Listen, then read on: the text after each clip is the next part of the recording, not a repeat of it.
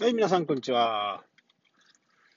えー、今ね、手続きが全部終わって、えー、また高速道路に乗って札幌に帰ろうと思います。最近ね、えー、僕が、え注目しているっていうのは、まあ、どれだけね、シンプルにするかっていうことを結構考えます。ぱり複雑にするのはね、あのー、僕からすると、プロじゃないっていうのかな。プロであればあるこそ、あれ、あればこそシンプルになっていくんじゃないかなと思うんですね。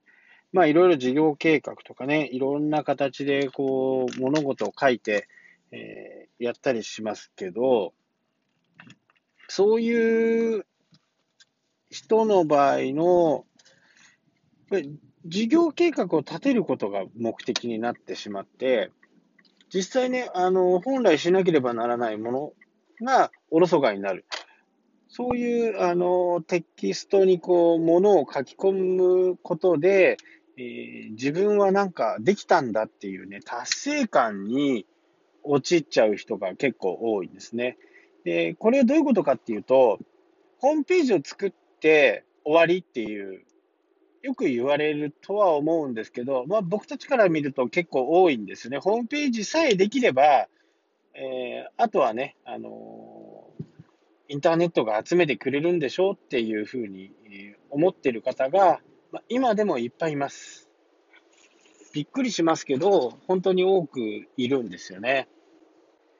で、えー、そういう人の場合は、やっぱホームページを作ることが目的になっちゃって、本来その先にあるホームページから集客をするお客さんを呼び込むっていうのが本来の目的だとは思うんですけど、作ることを目的にしちゃうと、作ることが終わってしまった段階で燃え尽きちゃうんですね。まあもちろん皆さん普通にお仕事されてますから、その時間のね、えー、合間を縫ってそういうものを作っていく形になると思うんですけど、まあ、こういう時は、あのー、間違いなくですね、3日なり、3日、3日だったら3日を丸ごと使ってほしいんですね。えー、ちょこちょこちょこちょこやると、どうしてもこう、抜けてしまったり、まあいいや、今時間ないからまあいいや、あ、お客さんから電話来た。で、対応して戻ってきたら、あれ、何だったかな？忘れちゃうみたいな、そういう風な形になることが多いんですね。なので、こういったお盆休みとか、お正月のお休みとか、そういった期間を集中してね、あのできるぐらい。正直3日あれば結構いいものできると思うんですよね。まあ、ホームページって難しいっていう概念がありますが、えー、それはね、もう YouTube を見たりすると、もう本当にいろんな人が教えてくれるんで、そういったものを見てね、勉強をしていって、えー、YouTube を見ながらやれば、えー、一時停止もできますし、早送りもできますし、聞きたいところだけ、見たいところだけ、勉強したいところだけを見れるというのが、やっぱり YouTube のいいところでもありますからね。えそういったものをしっかり活用していくのが最もいいかなと思います。で、えー、そこで、えー、シンプルにものを考えていくことを学習していくわけなんですけども、えー、僕の場合もね、あの今までやっぱりこう、複雑に考えすぎるんですよね。どうしてもこう、えー、こうしたらあっちが立たない、こっちを立てようと思ったらあっちが立たないみたいな、えー、これは多分日本人の性質なのかもしれないんですけど、これをね、やっぱり断ち切る。あのー、人は人、自分は自分って、ね、言葉では結構簡単に言うんですけど、これがなかなか実行できないんですよね。でもやっぱり、そこでそこの部分のね、あのー、まあ、業界で言ったり、えー、同じ仲間で言ったりしてもそうなんですけど、そこの部分をね、一回断ち切ってみるっていうのが非常に大切です。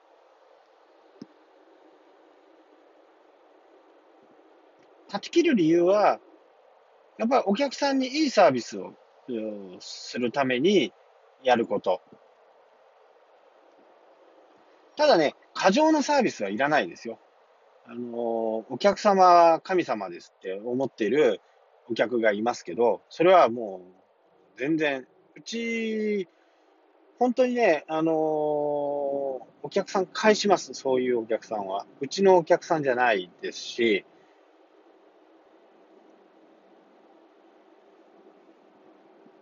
で、そういうお客さんに限って、あのこうバーゲンの時だけ来るとかね。そういうふうに、こう、安い時だけ来る。で、安く売る時ももちろんうちもあるんですけど、そういった時に狙ってくるっていうお客さんっていうのは、大体普段のリピート率は、えー、うちの場合だとね、本当2年とか3年とかっていうね、こうスパンになったりするんですよね。で、うちの場合で言うと、まあデータはね、正直もう5年、6年のものっていうのはほとんどもうずっと、えー、データが残ってるんで、7年前とかね、10年前のデータも残ってたりします。ずっと本当に来てくれてるお客さんはもう19年、18年、ね、18年間はもうずっと来てくれてるお客さんとかの、えー、もいます。もうこれは完全にうちからすると、えー、顧客のランクは S, S, S ランクですね。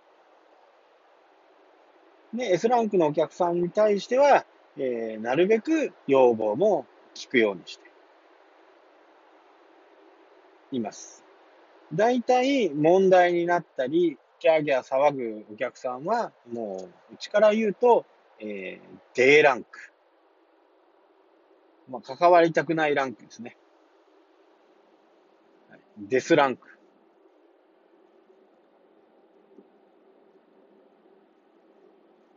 やっぱこの辺が、あこう、B2C の場合の一番難しいところですね。まあ、誰でもクレーマーに、えー、なってしまう恐れがあるっていうまあ、最たるものはね、あの、本当携帯電話屋さんのショップの店員さんは非常にかわいそうだなって、やっぱ僕は思っちゃうんですよね。えー、自ら自分たちが作ったもの、システムを作ったものでもない、本部が、まあ大きなね、ソフトバンクとか au とかドコモが作ったサービスの複雑なサービス。とっても複雑ですよね。で、それを説明して、えー、一時はね、あのー、契約する段階では納得してくれて、まあお客さんも正直ね、1時間も2時間も話されたらどうでもよくなっちゃうんですよ。もう重要なことはもう、もう家に帰ってその携帯で喋りたいっていう、もうこれしかないんですよね。で、そこで、えー、注意事項なんかを言われたところで、ほとんど覚えていないっていう。で、覚えていないルールって全く役に立たないんですよね。なので、えー、このルールをね、単純化にしてあげる。多くても5つぐらいのね、枠にこう入れ込めるようにしてあげると、お客さんも納得すると思うんです。なので、えー、うちはね、今まだ、えー、10個ぐらいのルールがありますけど、それをいかに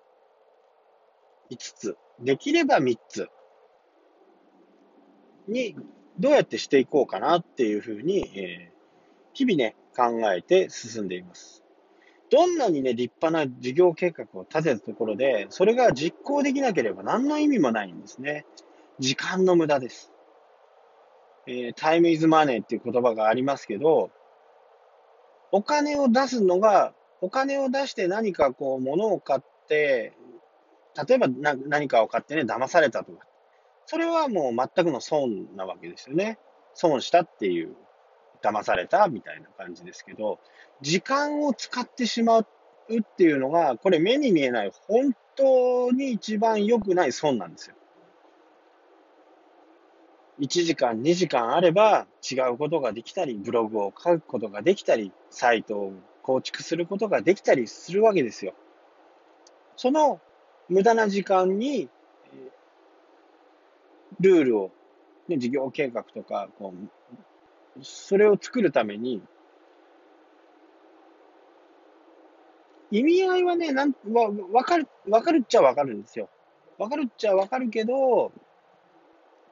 ただこれが常識化して絵に描いた餅になりやすいっていうことですね。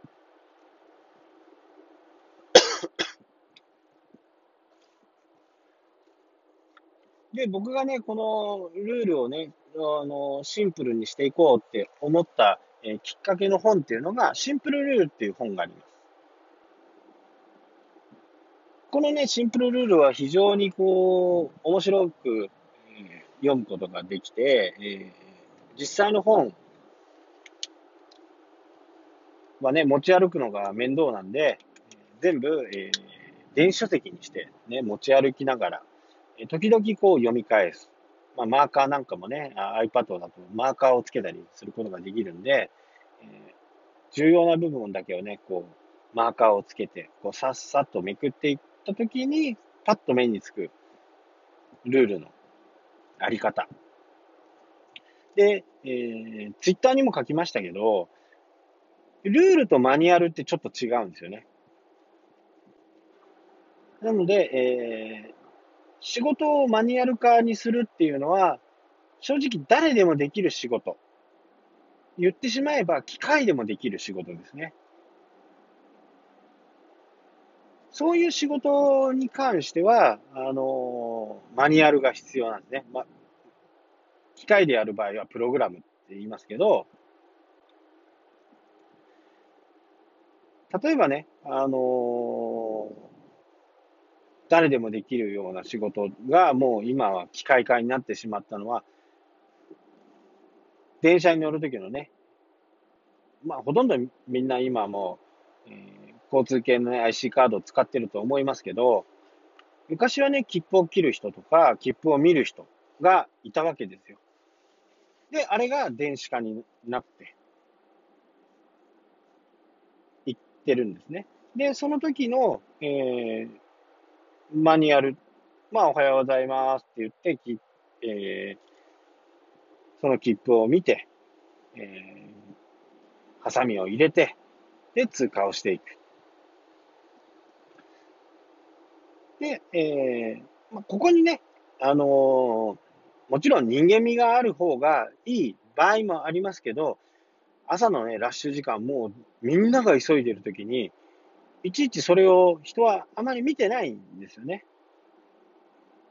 そういったものを機械化にする、いろんな形でね、機械化になっていきます。まあ、これはちょっとね、あのー、これを言うとすごい語弊があったりするのかもしれないんですけど、まあ僕自身のね、えー、思いですから、僕の意見として、え聞いてほしいんですけど、もう弁護士さんもね、本当にもう IT が進んでくると、正直いらなくなっちゃうんですね。で、どんな、えー、犯罪を犯したのか、その辺は、今の司法制度っていうか、裁判の制度って、過去の事例、過去の事例から、この人は、えー、懲役2年ですよとか、執行猶予は3年ですよとかっていうの大体決められていくんですね。特殊な事件じゃない場合。やっぱり特殊な事件の場合はね、人間の今までの経験とか、そういったものを加味しながらね、やっていかなきゃならないですけど、えー、一般的なね、えー、窃盗とか、傷害とか、交通事故なんかの場合は、もうほとんどもう弁護士を頼ることなく、もうその人が長所をコンピューターが、コンピューターに入れる。入れるのもね、手書きでもう入れちゃえば、えー、全部それを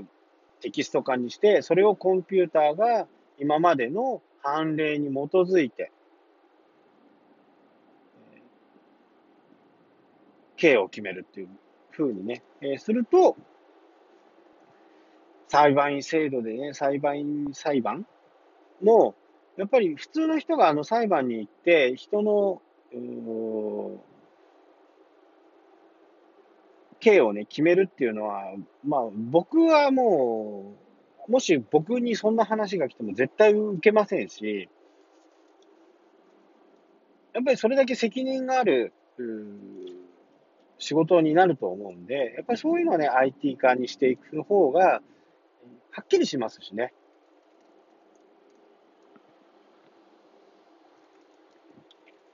どんどんね、あの、そういう風になって、で、これをね、あの、デメリットとして感じる、ネガティブとして感じる人が今日本の中に多くて、マスコミなんかもね、そうなんですけど、IT から仕事が奪われる。でも、奪われたら、新しい IT で、その産業の裏にはね、また IT を、IT を使うための仕事が生まれてるんですね。生まれたことをもう言わない。で、なくなる、なくなるっていうふうにばっかり言うんですけど、これってどうよって思うわけですよ。例えばね、あの日本の借金は1156兆円だったかな？ありますよ。これもう借金世界一ですよ。こんな悪い国はありませんね。って言うんですね。マスコミ、新聞、テレビ。でも、経営者だったらわかると思うんですけど、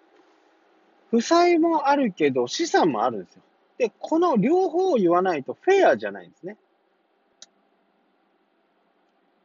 ね、借金で家を買った。不動産を買った。これって資産じゃないですか。えー、経理上はね。家を買った途端に負債になるよっていう人もいますけど、会計上は資産なわけですよ。で、それを売ったらいくらかお金になるわけですから、一応それは資産として考える。じゃあ日本の場合どうかっていうと、資産は日本の国ですよ。日本の国は600兆円ぐらい、えー、今1156だから、800兆円ぐらいあるのかな ?800 兆円ぐらいの資産があるわけですよ。で、差し引き400兆円ぐらいですよ。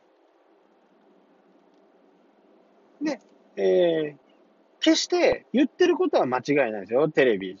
テレビやラジオ、テレビや新聞で言っている1156兆円の借金はあります。これは正しい。ただし、これだけをピックアップするからおかしくなって、資産はこれだけあります。差し引きすると400兆円です。400兆円を1億人で割ったらいくらですかっていう話になっていかないとおかしいわけですよ。まあこれはマスコミの上等手段ですよね。いつもやる。切り取りっていう。まあそこだけ切り取ると、なんだかすごい大変な国っていうふうにね、思ってしまいますけど、やっぱりね、世界で一番お金持ちの国は今日本なんですよね。で、そこに対していろんなこう問題を、えー、定義を、問題提起をするのはね、非常にいいと思うんです。いろいろこう、そういった形でディスカッションをしていくっていうのはいいんですよね。ただ、嘘のディスカッションとか、その攻撃するためのディスカッションとか、誰かを貶めよろうとするようなディスカッションは、やっぱり良くない。正しいことでね、あのー、正しいことを知らない、えその芸人のね、コメンテーターとかいますけど、あいつら何も勉強してないですからね。ただ、プロデューサーに言われたり、テレビ局に言われた、そういったことを、ただまくし立てて、いやー、悪い悪い悪い悪い。その裏側のね、取材を、えー、してないにもかかわらず、そういうことを平気で言う。これ実は新聞とかテレビもそうで、裏なんかほとんど取らないんですね、最近は。週刊文春が言っています。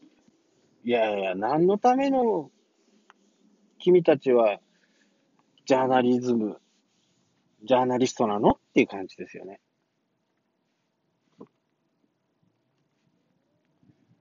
だからね、本当にこう、まあまたね、あの、参議院選がありますけど、そういったものを見ても、もうテレビの見てる層と、テレビの見てない層で、自民党の支持率が全然違うんですよね。で、テレビの見ている層っては、比較的高年齢の方が多いと思うんですけど、そういう人たちはやっぱりテレビの影響をもろに受けます。もろに受けます。でもテレビの見ていない若者層は、やっぱりこの自民党の安倍さんのね、えー、このやり方が、を支持しています。普通にね。まあ、危なっかしいやり方はしてますけど、まあ、僕からするとね、何が悪いのかなっていうふうに、その悪いことを、何が悪いんですかっていうことを教えてほしいなって思うぐらいですよね。まあまあ、政権のことを言うとね、いろいろ問題にもなるんで、えー、あまり言いませんけど、自分で調べるだけの、今、情報量とか、ありますからね。あの必ず皆さん、うん、こう、調べてもらいたいんですね。だからホームページを作るんでも、多分もう YouTube があればね、簡単にできちゃい、できちゃうと思いますよ。細かい仕様はできないにしても、でも本当にこう、YouTube をね、本当時間をかけて見ていけば、サイトは本当に簡単にできるんじゃないかなと思います。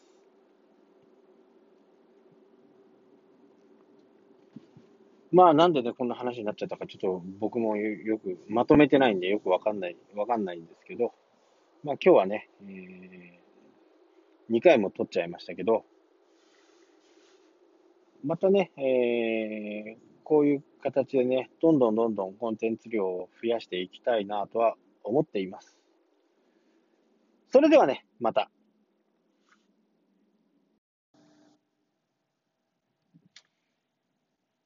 はい、皆さん、こんにちは。えー、今ね、手続きが全部終わって、えー、また高速道路に乗って札幌に帰ろうと思います。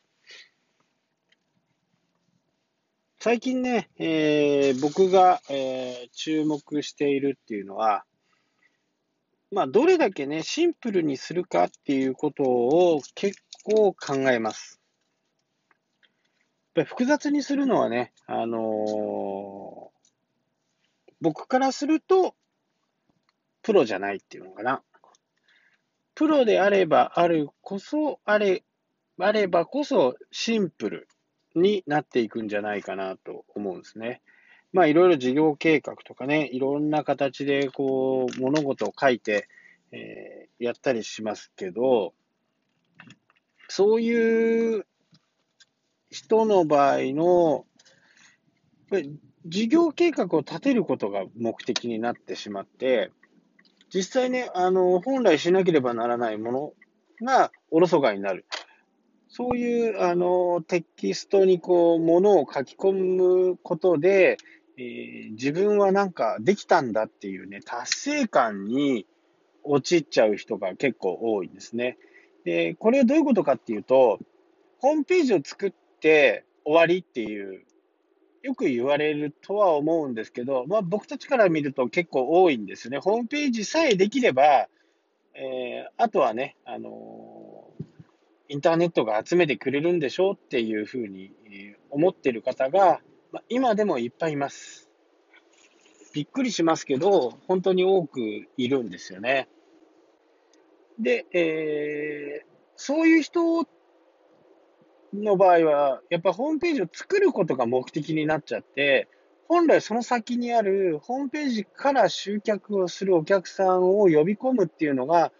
本来の目的だとは思うんですけど、作ることを目的にしちゃうと、作ることが終わってしまった段階で燃え尽きちゃうんですね。まあもちろん皆さん普通にお仕事されてますから、その時間のね、えー、合間を縫ってそういうものを作っていく形になると思うんですけど、まあ、こういう時は、あのー、間違いなくですね、3日なり、3日、3日だったら3日を丸ごと使ってほしいんですね。えー、ちょこちょこちょこちょこやると、どうしてもこう、抜けてしまったり、まあいいや、今時間ないからまあいいや、あ、お客さんから電話来た。で、対応して戻ってきたら、あれ、何だったかな？忘れちゃうみたいな、そういう風な形になることが多いんですね。なので、こういったお盆休みとか、お正月のお休みとか、そういった期間を集中してね、あのできるくらい。正直3日あれば結構いいものできると思うんですよね。まあ、ホームページって難しいっていう概念がありますが、えー、それはね、もう YouTube を見たりすると、もう本当にいろんな人が教えてくれるんで、そういったものを見てね、勉強をしていって、えー、YouTube を見ながらやれば、えー、一時停止もできますし、早送りもできますし、聞きたいところだけ、見たいところだけ、勉強したいところだけを見れるというのが、やっぱり YouTube のいいところでもありますからね。えそういったものをしっかり活用していくのが最もいいかなと思います。で、えー、そこで、えー、シンプルにものを考えていくことを学習していくわけなんですけども、えー、僕の場合もね、あの今までやっぱりこう、複雑に考えすぎるんですよね。どうしてもこう、えー、こうしたらあっちが立たない、こっちを立てようと思ったらあっちが立たないみたいな、えー、これは多分日本人の性質なのかもしれないんですけど、これをね、やっぱり断ち切る。あのー、人は人、自分は自分って、ね、言葉では結構簡単に言うんですけど、これがなかなか実行できないんですよね。でもやっぱり、そこで、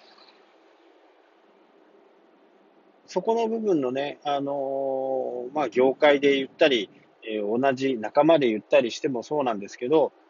そこの部分をね、一回断ち切ってみるっていうのが非常に大切です。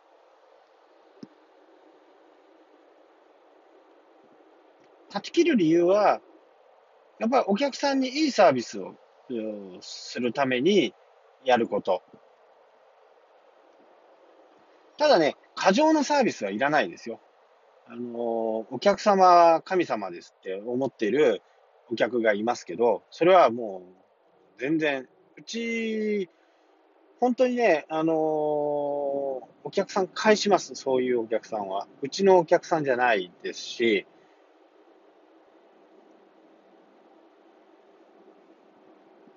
で、そういうお客さんに限って、あの、こうバーゲンの時だけ来るとかね。そういうふうに、こう、安い時だけ来る。で、安く売る時ももちろんうちもあるんですけど、そういった時に狙ってくるっていうお客さんっていうのは、大体普段のリピート率は、えー、うちの場合だとね、本当2年とか3年とかっていうね、こうスパンになったりするんですよね。で、うちの場合で言うと、まあデータはね、正直もう5年、6年のものっていうのはほとんどもうずっと、えー、データが残ってるんで、7年前とかね、10年前のデータも残ってたりします。ずっと本当に来てくれてるお客さんはもう19年、18年、ね、18年間はもうずっと来てくれてるお客さんとかの、えー、もいます。もうこれは完全にうちからすると、えー、顧客のランクは S, S, S ランクですね。で、S ランクのお客さんに対しては、えー、なるべく要望も聞くようにしています。大体問題になったり、ギャーギャー騒ぐお客さんは、もう、うちから言うと、えー、D ランク。まあ、関わりたくないランクですね。デスランク。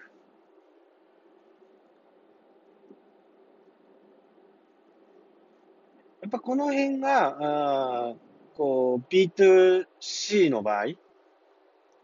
の一番難しいところですね。まあ、誰でもクレーマーに、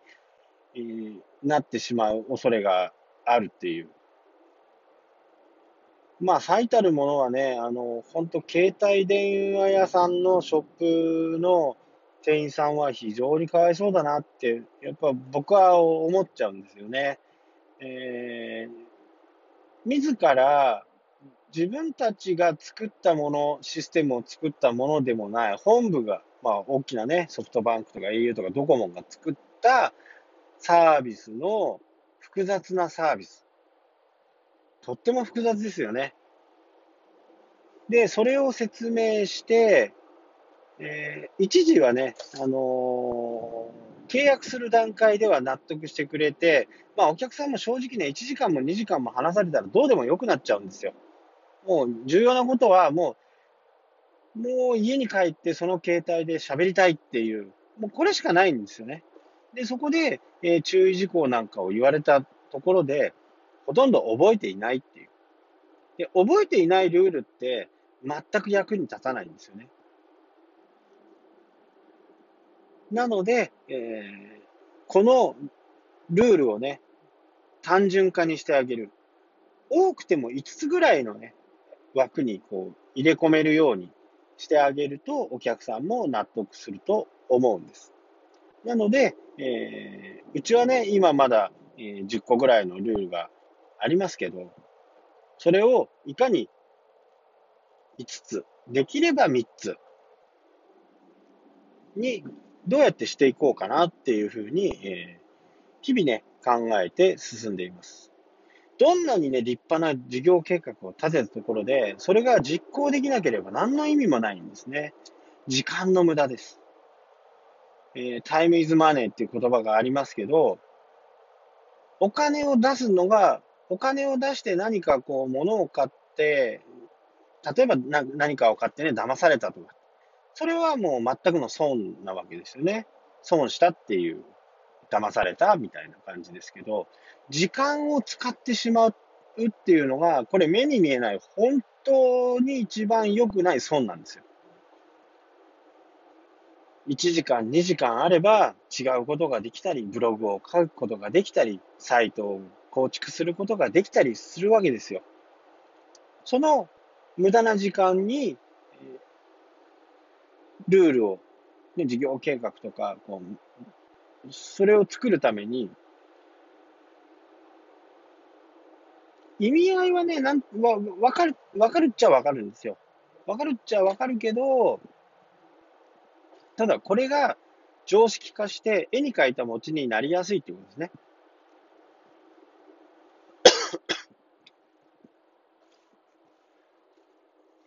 で、僕がね、このルールをね、あの、シンプルにしていこうって思った、えー、きっかけの本っていうのが、シンプルルールっていう本があります。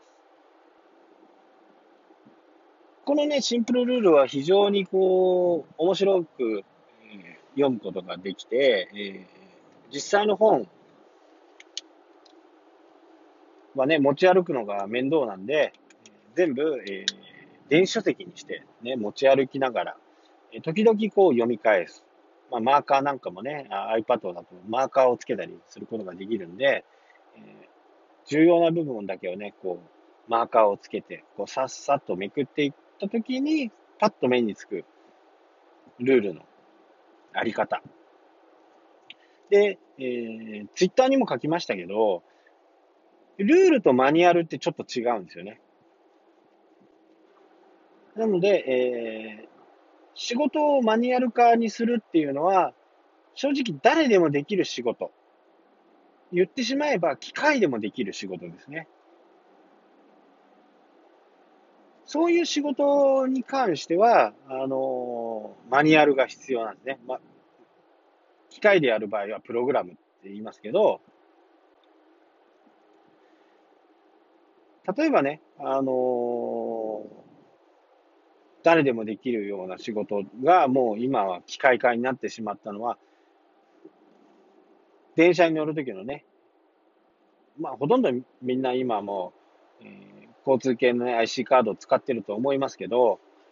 昔はね、切符を切る人とか、切符を見る人がいたわけですよ。で、あれが電子化になって、いってるんですね。で、その時の、えー、マニュアル、まあ、おはようございますって言って、きえー、その切符を見て、えー、ハサミを入れて、で、通過をしていく。で、えー、まあ、ここにね、あのー、もちろん人間味がある方がいい場合もありますけど、朝のね、ラッシュ時間、もうみんなが急いでるときに、いちいちそれを人はあまり見てないんですよね。そういったものを機械化にする、いろんな形でね、機械化になっていきます。まあ、これはちょっとね、あのー、これを言うとすごい語弊があったりするのかもしれないんですけど、まあ僕自身のね、えー、思いですから、僕の意見として、聞いてほしいんですけど、もう弁護士さんもね、本当にもう IT が進んでくると、正直いらなくなっちゃうんですね。で、どんな、えー、犯罪を犯したのか、その辺は、今の司法制度っていうか、裁判の制度って、過去の事例、過去の事例から、この人は、えー、懲役2年ですよとか、執行猶予は3年ですよとかっていうの大体決められていくんですね。特殊な事件じゃない場合。やっぱり特殊な事件の場合はね、人間の今までの経験とか、そういったものを加味しながらね、やっていかなきゃならないですけど、えー、一般的なね、えー、窃盗とか、傷害とか、交通事故なんかの場合は、もうほとんどもう弁護士を頼ることなく、もうその人が長所をコンピューターが、コンピューターに入れる。入れるのもね、手書きでもう入れちゃえば、えー、全部それをテキスト化にして、それをコンピューターが今までの判例に基づいて、刑を決めるっていうふうにね、えー、すると、裁判員制度でね、裁判員裁判も、やっぱり普通の人があの裁判に行って、人の、刑をね、決めるっていうのは、まあ、僕はもう、もし僕にそんな話が来ても絶対受けませんし、やっぱりそれだけ責任がある、仕事になると思うんで、やっぱりそういうのはね、IT 化にしていく方が、はっきりしますしね。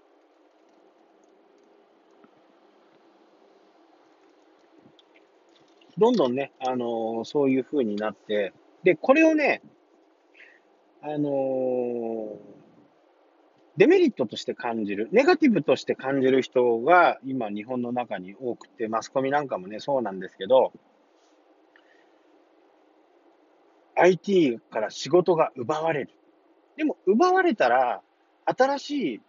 IT で、その産業の裏にはね、また IT を IT を使うための仕事が生まれてるんですね。生まれたことをもう言わない。で、なくなる、なくなるっていうふうにばっかり言うんですけど、これってどうよって思うわけですよ。例えばね、あの日本の借金は1156兆円だったかな？ありますよ。これもう借金世界一ですよ。こんな悪い国はありませんね。って言うんですね。マスコミ、新聞、テレビ。でも、経営者だったらわかると思うんですけど、負債もあるけど、資産もあるんですよ。で、この両方を言わないとフェアじゃないんですね。で、借金で家を買った。不動産を買った。これって資産じゃないですか。えー、経理上はね。家を買った途端に負債になるよっていう人もいますけど、会計上は資産なわけですよ。で、それを売ったらいくらかお金になるわけですから、一応それは資産として考える。じゃあ日本の場合どうかっていうと、資産は、日本の国ですよ。日本の国は600兆円ぐらい、えー、今1156だから、800兆円ぐらいあるのかな ?800 兆円ぐらいの資産があるわけですよ。で、差し引き400兆円ぐらいですよ。で、えー、決して言ってることは間違いないですよ。テレビ、テレビやラジオ、テレビや新聞で言っている1156兆円の借金はあります。これは正しい。ただし、これだけをピックアップするからおかしくなって、資産はこれだけあります。差し引きすると400兆円です。400兆円を1億人で割ったらいくらですかっていう話になっていかないとおかしいわけですよ。まあこれはマスコミの上等手段ですよね。いつもやる。切り取りっていう。まあそこだけ切り取ると、なんだか、すごい大変な国っていうふうにね、思ってしまいますけど、やっぱりね、世界で一番お金持ちの国は今日本なんですよね。で、そこに対していろんなこう問題を、えー、定義を、問題提起をするのはね、非常にいいと思うんです。いろいろ、こう、そういった形でディスカッションをしていくっていうのはいいんですよね。ただ、嘘のディスカッションとか、その攻撃するためのディスカッションとか、誰かを貶めよろうとするようなディスカッションは、やっぱり良くない。正しいことでね、あのー、正しいことを知らない、えー、その芸人のね、コメンテーターとかいますけど、あいつら何も勉強してないですからね。ただ、プロデューサーに言われたり、テレビ局に言われた、そういったことをただまくし立てて、いやー、悪い悪い悪い悪い。その裏側のね、取材を、えー、してないにもかかわらず、そういうことを平気で言う。これ実は新聞とかテレビもそうで、裏なんかほとんど取らないんですね、最近は。週刊文春が言っています。いやいや、何のための君たちはジャーナリズム、ジャーナリストなのっていう感じですよね。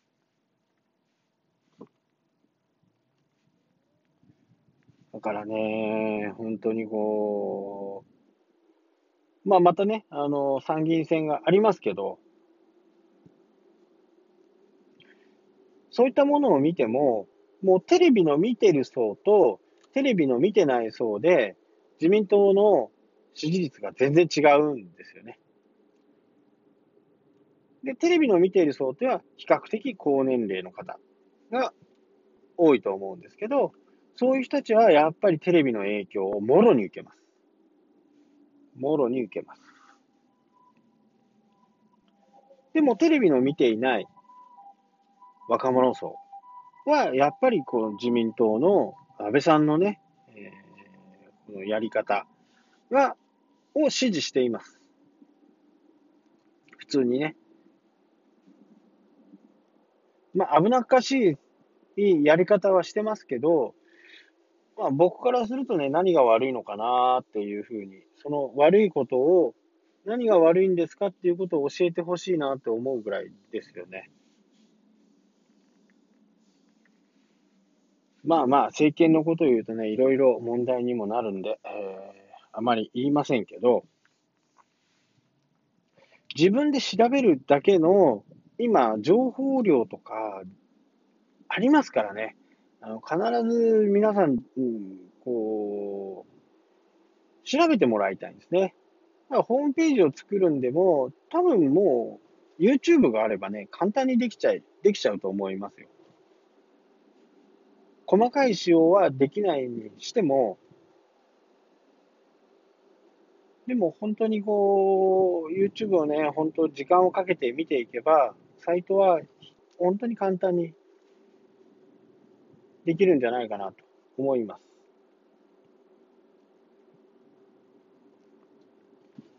まあなんでね、こんな話になっちゃったか、ちょっと僕もよくまとめてないんでよくわかんない、わかんないんですけど、まあ今日はね、えー、2回も撮っちゃいましたけど、またね、えー、こういう形でね、どんどんどんどんコンテンツ量を増やしていきたいなとは思っています。それではね、また。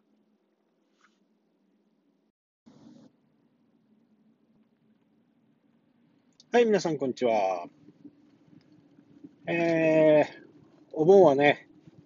札幌はずっと雨で、なかなか外に出ることも、えー、できない方も多かったのではないでしょうかね。今年はなかなか残念なお盆休みでしたね。えー、まあ私の方はね、いろいろこう、釣りをしたりしてました。ただね、雨の日の釣りってね、座るところも濡れてるんで、結局ずっと立ってなきゃならないんですよね。だから、体も腰も痛くて痛くてたまりませんね。はい、というわけで、今日もですね、えー、実はこれからこう、小樽に向かっています。えー、先日ね、えー、申請をした書類がもう出来上がっていますので、それをね、えー、取りに行ってきます。えー、天候の方はですね、えー、今のまあ、車の、ね、外気温を測る気温計ではですね、18度。なかなか寒いですね。東京とかはもう40、あ30度とかって言われてますけど、えー、北海道はね、もうこの時期にして、えー、18度と。そうしてですね、えー今日、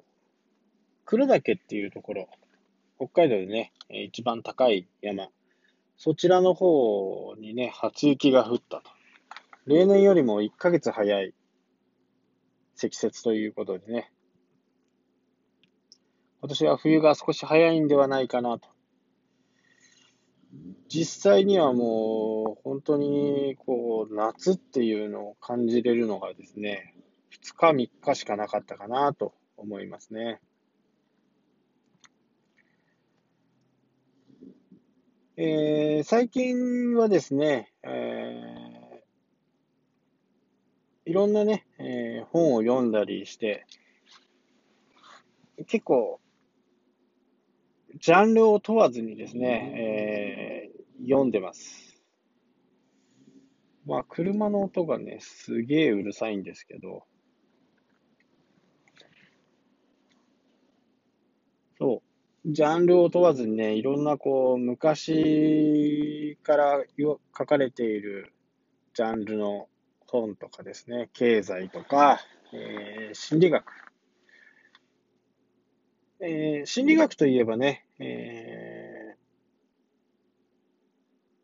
ー、植木さんとかね、えー、いますけど、まあ、どっちか言うと、やっぱりこう、今ね、経営コンサルタントとかもやっているね、メンタリストの DAIGO さんなんかのね、言ってることが、やっぱかなり理にかなっているかなと思っています。特にやっぱりこう、商売なんで、やっぱりリスクがあるんですよね。えー、私もね、ブログとかに書きましたけど、私も新しいこうジャンル、新しい、えー、ビジネスを挑戦するときには、初期投資がいくらかかるのか。で、その運営が全く売り上げがなくて何ヶ月、えー、できるのかっていう、まあ、こう自分の預金とかですね、その会社の、そのビジネスに対しての、えー、ランニングコストを考えて、3ヶ月なのか、6ヶ月なのか。で、その6ヶ月分、仮にね、えー、200万とかだとすると、その200万が底をついた時には、もうそのビジネスから撤退する時だというふうに決めてね、あのー、何でもやっています。そうしないと、まあ、ど、どんどんね、あの、ずるずるずるずる行くだけになりますんでね、あの、そこはやっぱり気をつけてやった方がいいかなと思います。で、時にはやっぱりこう、商売なんでね、えー、いい時もあれば悪い時もある。たまたまなんかテレビでやっていて、そのテレビで売り上げがガンと上がったのを、えー、自分がやっていることが合っているんだと思って、えー、しまうと、えー、大きなね、え損失を、リスクを通る形になってしまいますんで、そこをね、あの、冷静な目で見れるかどうかっていうのは、結構ビジネスにおいてえ非常に重要なところなんですね。例えば3ヶ月、3ヶ月間売り上げがないっていうことは、多分、えー、どんな商売でも、よっぽどのね、マニアックな商売じゃない限りないとは思うんですけど、えー、その3ヶ月分が全くゼロ。でやったら多分もう、あの、そのビジネスは市場に受け入れられない、えー、ビジネスではないかなと思ってしまうんで、まあその時点で、えー、確かにね、初期投資の300万、店舗を借りたりね、内装をしたりするところの費用はかかって、えー、無駄になってしまいますけど、まあやっぱりそれ以上やってもね、えー、赤字をどんどんどんどん膨らますだけなんで、その一定の期間、一定の期間や一定の金額を決めたら、そこで撤退をしていくということなんですね。まあ私もあのいろんな経営者を見てきてますけど、やっぱり一番初めにかけちゃうんですね。こういい物件を借りたいとか、広い物件を借りたいとか、えー、そういうふうに思ってしまうんですよね。あの、移転をするとかね、ビジネスがあのやっていくのに、事務所がちょっと手狭になったんで、えー、大きなところに行きたい。まあ、これも実はあんまり僕はお勧めできないんですよね。あの、お客さんっていうのは、こう、その場所で、まあ、買われる場合、ローカルビジネスの場合、特にうちみたいなね、ハンコ屋さんの場合には、もうあそこにハンコ屋さんがあるんだっていうふうに、普通に思ってもらえるんですね。何何十年もやってると。まあ5年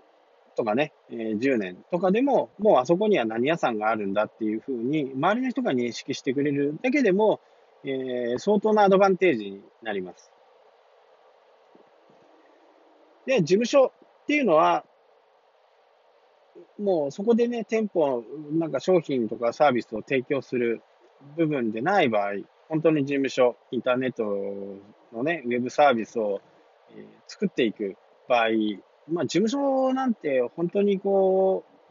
う、お客さんが来ても、あのー、そこでいい格好をする必要は、まああんまりないかな。これがね、100人規模とか、えー、上場する企業を目指していこうと思うんであれば、やっぱりこう、見栄えも必要かなとは思いますけど、あの、それはね、あんまりこう、売り上げに直結するものではないので、そこの部分は、なるべくね、コストを抑えてやっていった方がいいかなとは思います。だからといって、えー、インターネットのね、えー、 Skype とか、 Zoom とか、こういうもので全てをやろうと思うのは、これなかなかちょっとビジネスではなかなか成功しないですね。やっぱり、えー、人と人が会って、その中での話し合いの中から新しいビジネスが生まれるかもしれませんし、えー、新しいアイデアが生まれる。やっぱり人と人が、ね、 face to face で会うっていうのが非常に、えー、大切なんですよね。なのでね、えー、正直事務所は小綺麗であれば、で、えー、かつ、わかりやすいところであれば、まあ、あんまり選ぶ必要はないかなと思います。まあね、本当にゴミ屋敷みたいなところで打ち合わせをしたいとは思う人は、えー、誰もいないと思うんで、えー、ちゃんとしたね、えー、普通ににも気兼ねなくこう座れる椅子があったり、テーブルがあったり、まあそれだけでね、えー、十分だと思います。なので、えー、初めのうち、本当に手狭になった時には、えー、もう一個ね、えー、大きいところにするんではなくって、え、もう一個借りる。まあ、これ何を僕はしてるかっていうと、やっぱり増えればですね、えー、その分経費も大きくなりますけど、何かあった時に、もしうまくいかない場合になった時には、えー、どうしてもですね、えー、撤退をするっていうのはもう本当にこう、まあ、撤退したことがある方はね、よくわかると思うんですけど、本当にね、やっぱりこう、なかなかすぐにね、撤退っていうふうには、えー、いかないですね。ギリギリまでやって、本当にニッチもサッチもいかなくなった時に撤退するんでは、またこう、復活のね、できる環境にはない風になってしまうんで、まあそこをね、なるべく自分の中で決めて、えー、これ以上、えー、マイナスになったらやめるというふうに、しとけばですね、えー、そう難しいものではないかなと思います。えー、なのでね、あの、そのリスクをどれだけ取るかっていう確かにね、リスクを大きく取れば、リターンも、あのー、やっぱり多いですから、そこの加減っていうのは非常に難しいですよね。えー、10万円投資して10%回る何か、えー、10%回りそうだなっていう商品が、商品とか投資の物件とかね、えー、あったとして、10万円で5%って5000円ですよね。あ10%で、えー、10万円で1万円ですよね。で、1万円の利益というふうな形になります。それを100万円にすると10万円ですよね。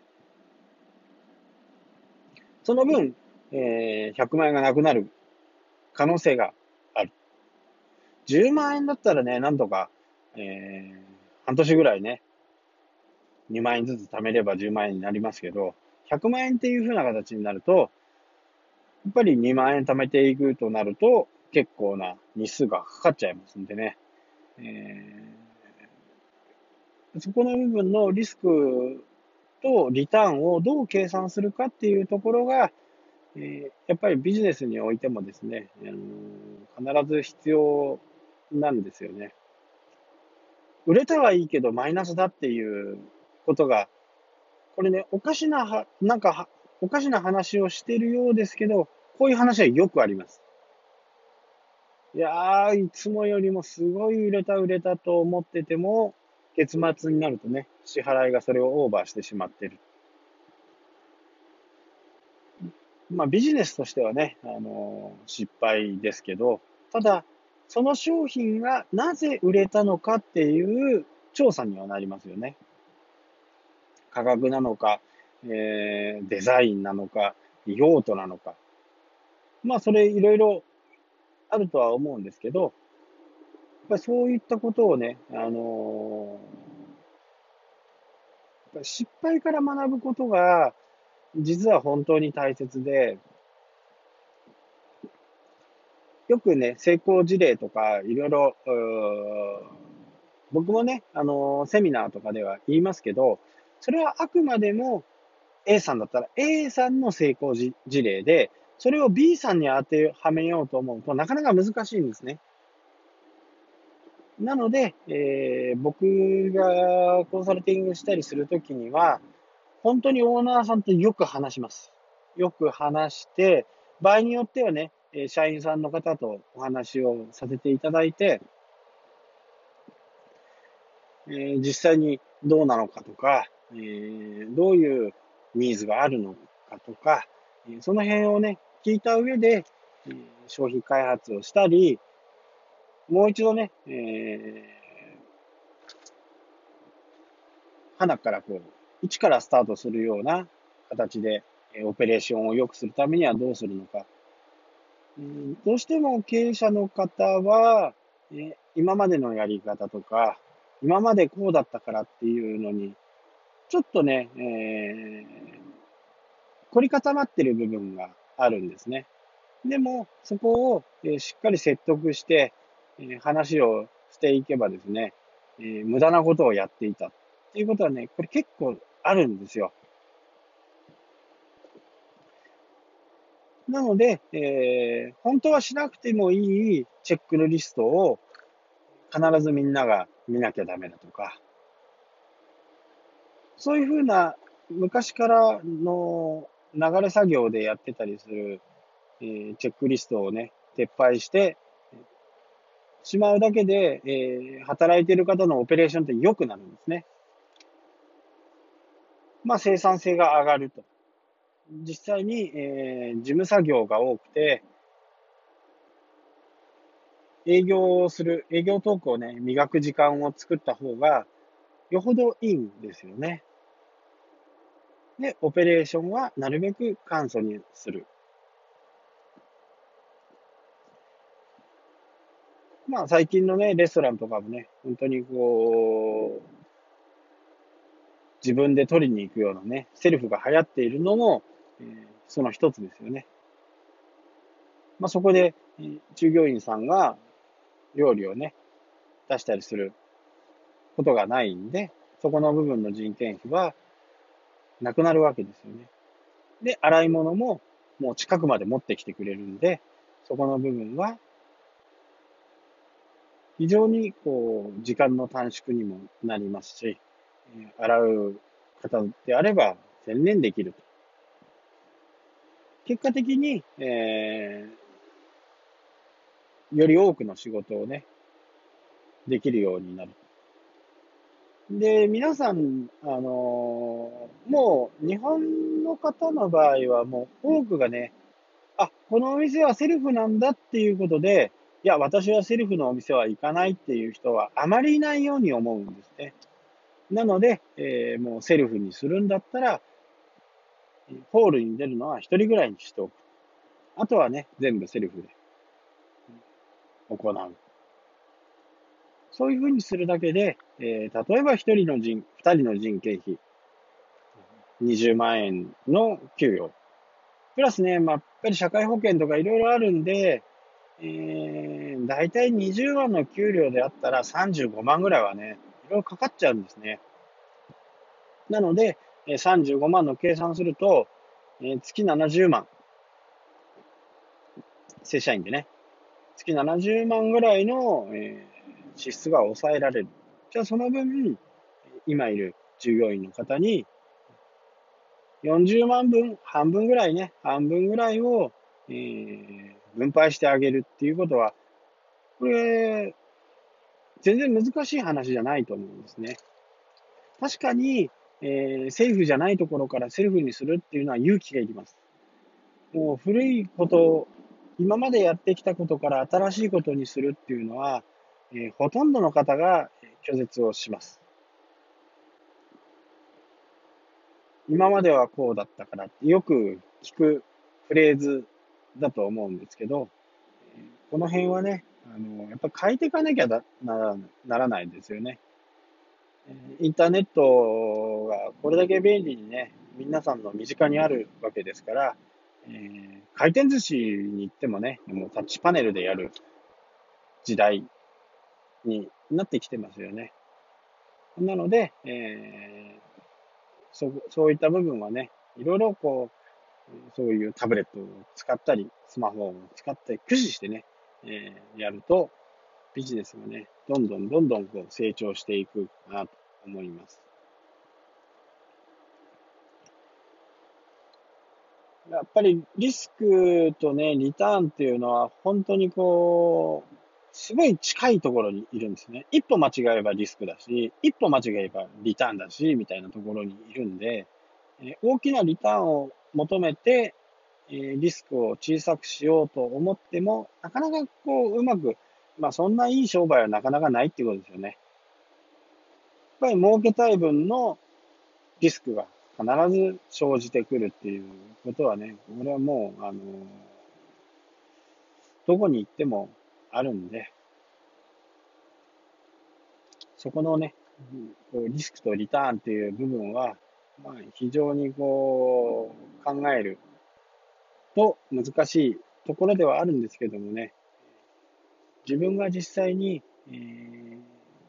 どのくらい、えー、儲けたいのかとかね、えー、その辺が分かるといいのかなとは思います。